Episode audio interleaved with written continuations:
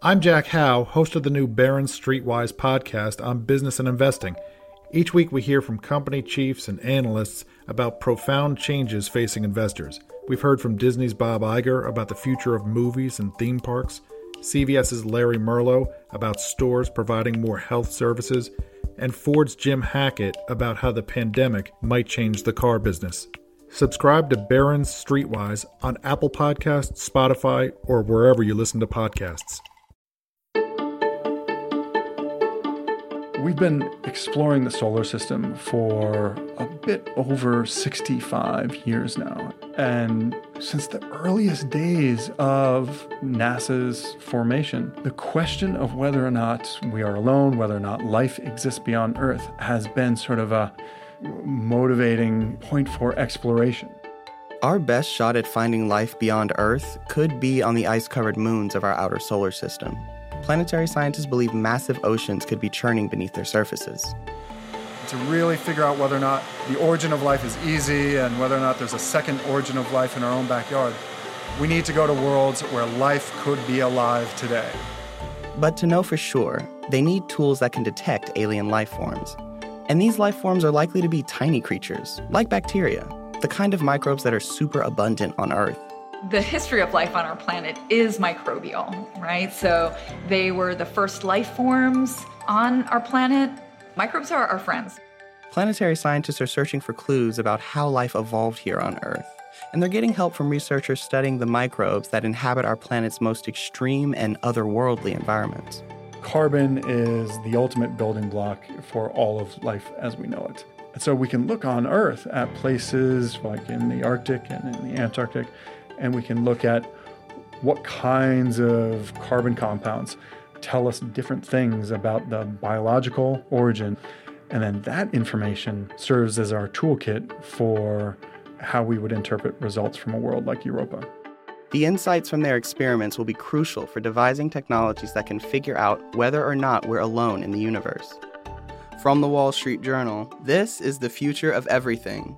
I'm Anthony Green. For now, Antarctica is the closest we can get to places like Europa or Enceladus, the icy moons that scientists think could host life. The next mission to Europa will launch sometime in the 2020s. Two weeks ago, we brought you the first part of our reporting from the frozen continent, where roboticists are testing machines that could help them explore ocean worlds beyond Earth. The Wall Street Journal's Daniela Hernandez spent some time in Antarctica with a team of researchers trying to discover new extreme microbes and the uncharted places where they might be thriving. What do they eat and breathe? Where do they live? And how many of them are there? What they unearth could help robotic space explorers to know where and what to look for in their search for life, and to achieve their ultimate goal to understand the origins of life, not just on our home planet, but in the universe. Looking at the, you know, where life exists, what the edges of life are, the extremes, the, the, the limits, uh, helps us understand life in general previously, you know, 100 years ago, we thought that life couldn't exist at extreme hot or cold temperatures. Now we know it can, right? So we only learn that by, by investigating these extremes. That's Peter Doran. He studies an area of Antarctica known as the Dry Valleys. It's a rocky brown terrain dotted with frozen lakes and glaciers. We met him at one of the camps there. This is uh, Lake Fryxell Camp. I've been coming here about 25 years, something like that. I've lost count. So while we're walking up here, you can see, see these lines on the hill uh, right there? Those are old lake levels. So the lake in the valley has been that high in the past. It's been almost 300 meters higher than it is now in the past. Back about 15,000 years ago, there was a lot of ice in the basin that's not here now. The dry valleys look very much like Mars as we know it. There's no vegetation, there's nothing in the scene besides the rocks. It's a very barren landscape. It's not a place that supports higher orders of life, like anything bigger than microscopic. It was interesting when Scott came through, he called it the Valley of the Dead. He's referring to Robert Falcon Scott. He was an early explorer of the continent and the second to reach the South Pole. I think it's the opposite. It's not the Valley of the Dead, it's the Valley of the Very Small. when you come here and you look at it with modern tools, it's anything but that. There's things living in the lake that love living in the lake. There's things in the soil. There's things living in the rocks. One of those modern tools is called SkyTem. It's a giant sensor that hangs from a helicopter through a bunch of wires. Some call it the Dreamcatcher because it sort of looks like one. As it flies over the frozen surface, It can detect what's lurking below. It's a bit like an X ray, but for ice. This is the second time Peter has used the instrument in Antarctica. After showing us around camp, Peter headed to a nearby refueling station to oversee experiments. That I think that's the helo you came on, and it's going back to get fuel at Marble Point. And that's the one that's going to take me away. We joined him at Marble Point the next day. The big helicopter is the one that flies to SkyTem. We were going to do two missions today, and we just learned we can do three. So the sensor is right there. Oh, that big thing. Yeah. So you, uh, you guys are going to want to get set up pretty fast because they're going to start getting it ready. They're going to start the generator. In fact, they're walking out there now to get ready. Let's just move over here first. Okay.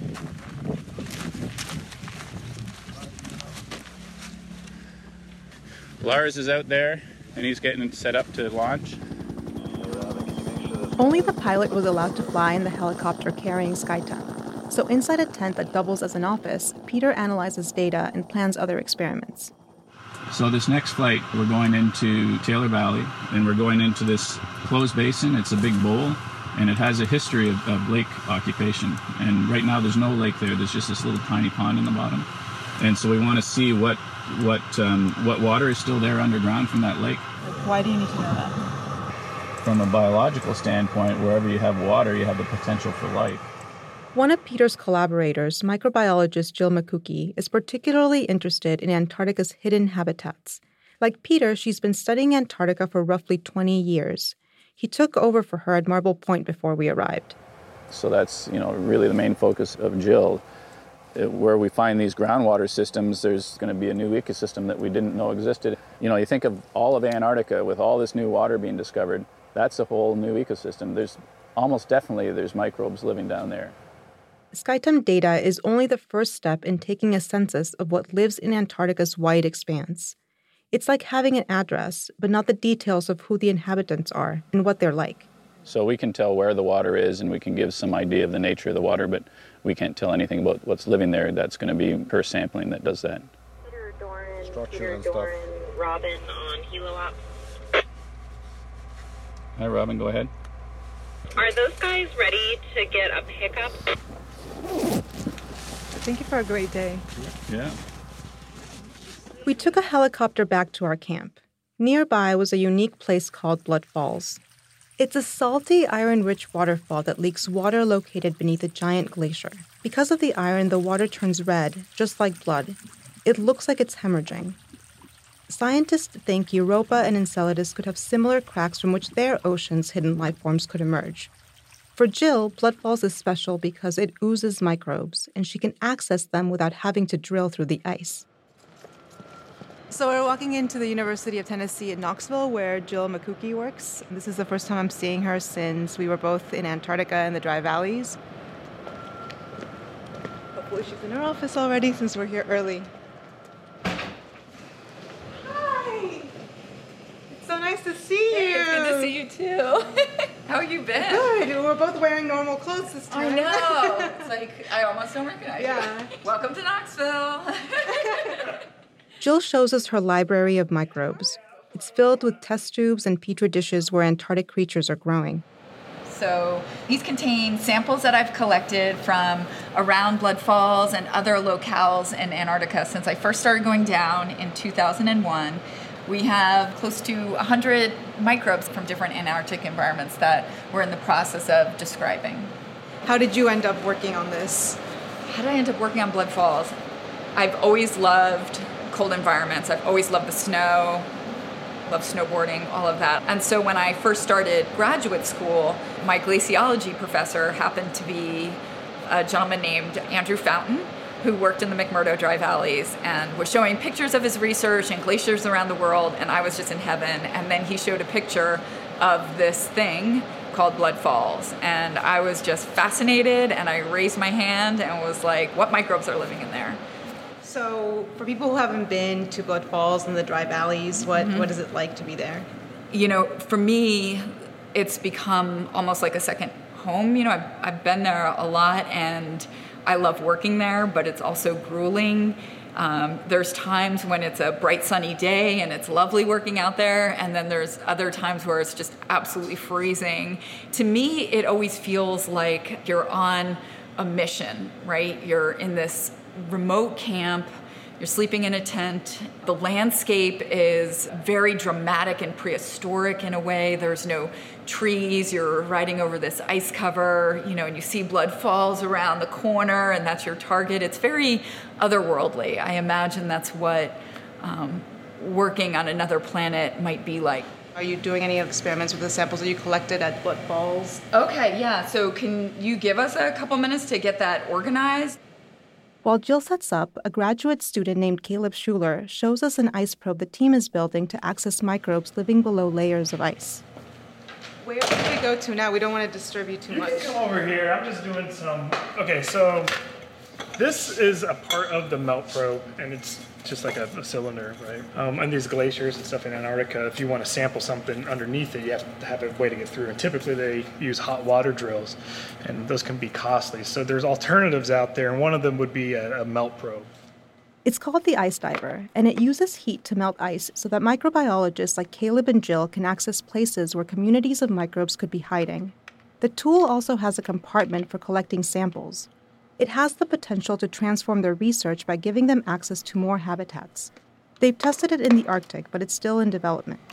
So this portion is the sampling portion, and first thing is how do we clean this before it goes in? And now the second part is how do we know the sample that we're collecting is um, actually a sample that we want, right? So as you're melting down through the ice, is is what you're melting through going to influence your sample beneath it. So if we sample something, we find these bacteria down there, we want to know that that's what's actually down there, and it's not just from us handling it or us not cleaning it properly.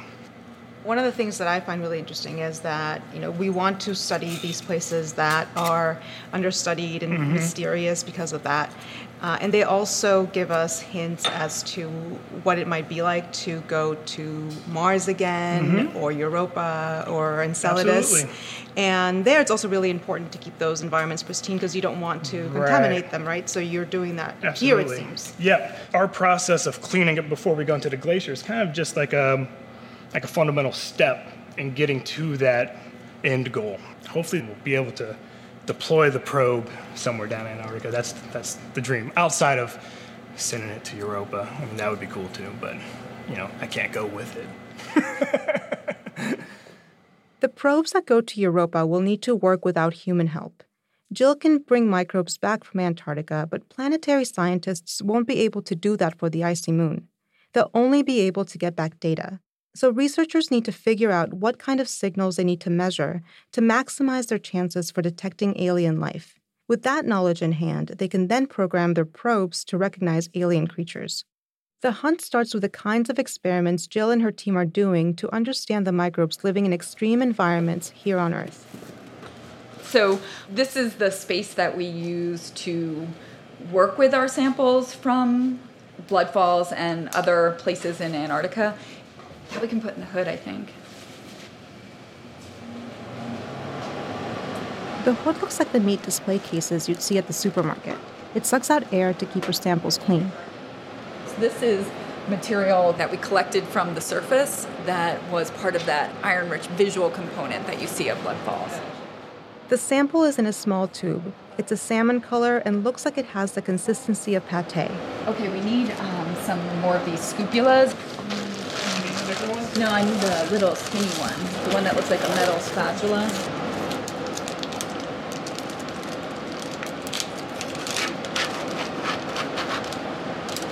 Yeah, we might have to wait a little bit um, for this to defrost just a little bit. After it thaws, Jill scoops it into smaller containers for testing. This is just working really well because it's slushy. This is exactly the stuff that you see at the surface of, of blood falls. So these samples here that you just put in these tiny test tubes, yeah. what happens to them next?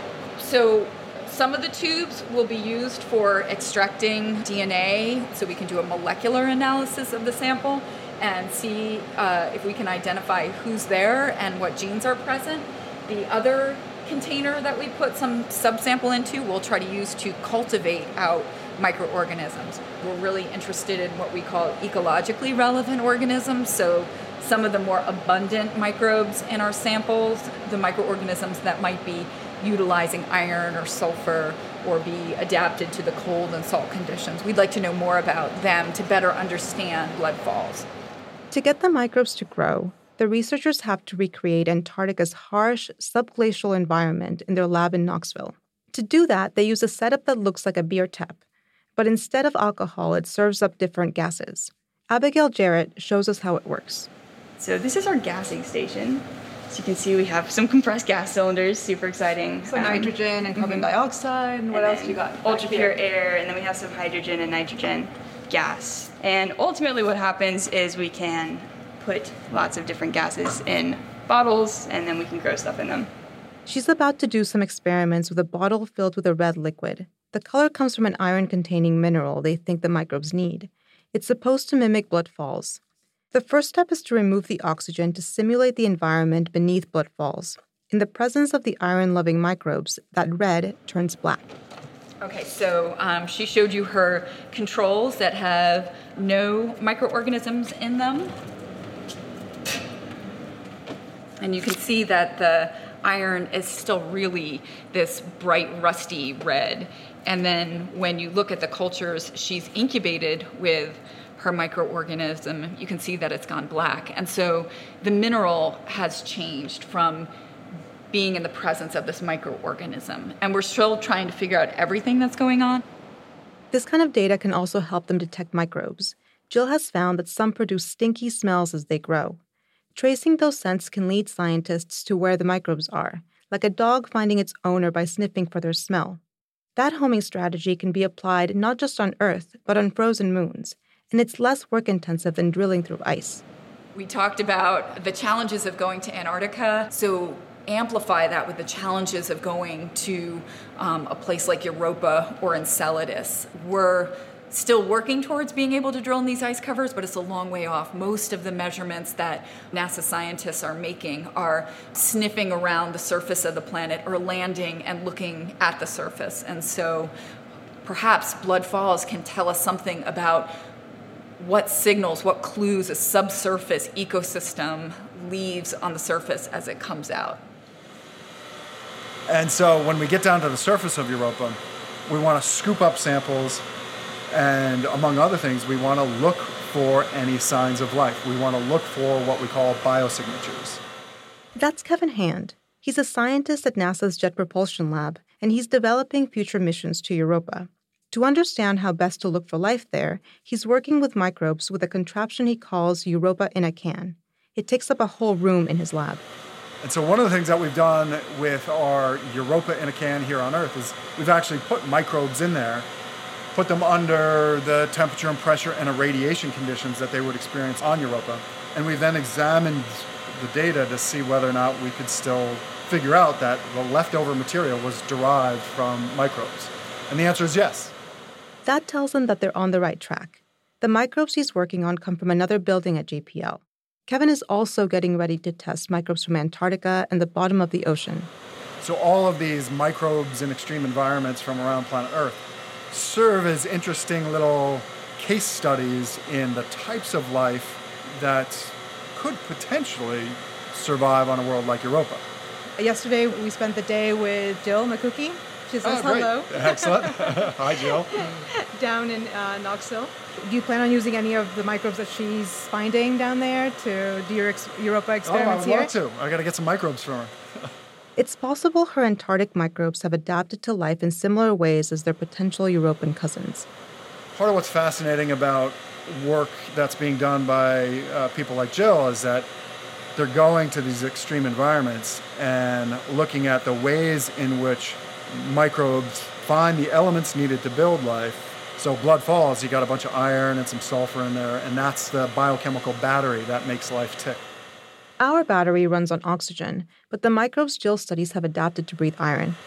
How might her research in her lab help you? As we explore these extreme environments on Earth, we really hone our discovery skills for seeing how life on Earth expresses itself in different environments. The Blood Falls environment in Antarctica is just so dramatic. You, you got this red material all over the place. I can only hope that someday we land on the surface of Europa in an environment that's kind of like the Europa version of Blood Falls Antarctica. We scoop up a little material and find that the discoloration is made from microbes within Europa's ocean uh, coming up to the surface. I want to get out there and see if there's another way to get the business of life done. Is there something other than DNA, RNA, and proteins? Or is that the best biochemical solution? To answer that question and to really figure out whether or not the origin of life is easy and whether or not there's a second origin of life in our own backyard, we need to go to worlds where life could be alive today. And the worlds that are primed for that kind of exploration are worlds like Europa and Enceladus and Titan. The Future of Everything is a production of the Wall Street Journal. This episode was reported and produced by Daniela Hernandez, with help from Alexander Hotz and Lee Camping Carter. Our technical director is Jacob Gorski. Thanks for listening. I'm Anthony Green.